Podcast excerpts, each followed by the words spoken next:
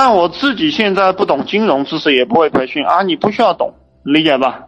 不需要懂，所以说你们不能够理解这个社会规则是怎么运转的，钱是怎么赚到手的，你不需要懂怎么造原子弹，理不理解？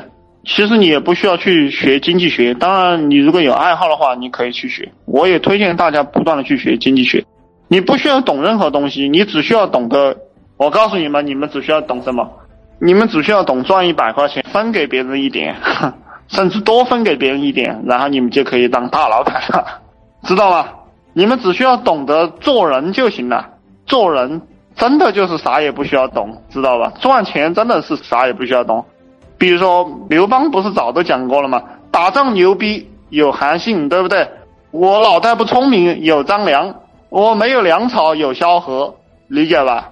那么像刘备这些人，对不对？去找这个关羽啊，关羽你这个大刀耍得好，跟我混吧；张飞你这个长矛耍得好，跟我混吧，理解吧？以后打下了江山，我分你们一点。赵云你的枪使得好，跟我混吧。其实老板天天干这件事情，所以我以前讲过，老板管理一个企业最牛逼的老板干什么？老板就是天天招聘人才，啥也不用管，你把人招好了就 OK 了。那么曾国藩最牛逼的就是他能够选好人。那么哪里是在那里专业业务啊？专业业务干什么？我讲过很多次，喜欢专业业务的人都是项目经理。然后他的公司做的再大，我以前想给一个千万富翁，他好像有几千万吧，三四千万，我想给他，我那个时候我也想捞点钱嘛，顺便把他带成亿万富翁，对不对？他不愿意，他不愿意我我的策略，我的方法，他都不愿意，然后我就我就自己玩了，不跟他玩了。而那个家伙就是一个项目经理，他是上海交大毕业的。他自己搞设计，然后带着一帮设计师在那做设计，很没有意义哈。赚了几千万也都是辛苦钱。富人会不会制定一个规则让穷人超过他？那么富人会不会制定一个规则让穷人跟他公平竞争？这个问题和开始那个问题不一样哈。富人会不会制定一个规则让让穷人跟他公平竞争？那谁能回答一下我这个问题？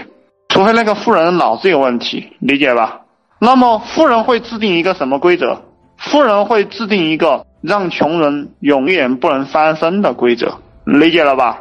你们理解了这个东西，你们就知道你们该怎么当老板了。所以其实这些东西跟你学技术、学什么的没有关系。那么我们再从另一个角度来讲哈，那么这个社会上最牛逼的人，他只管他重点解决的是分配问题。那么第二牛逼的人解决的是创造财富的问题，也就是创造价值。我给大家讲的大部分东西都是怎么样去创造财富。呃，你要赚钱，你就需要刻苦努力的去学习技能，然后为大家提供一些技能，提供一些高质量的服务，然后你就能赚到钱。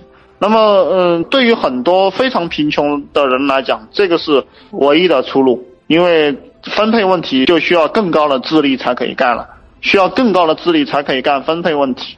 普通人只可以干创造价值这一条路，就是你先去学习一些优秀的理念、思想和技术，然后你去出卖你这个技术，理解吧？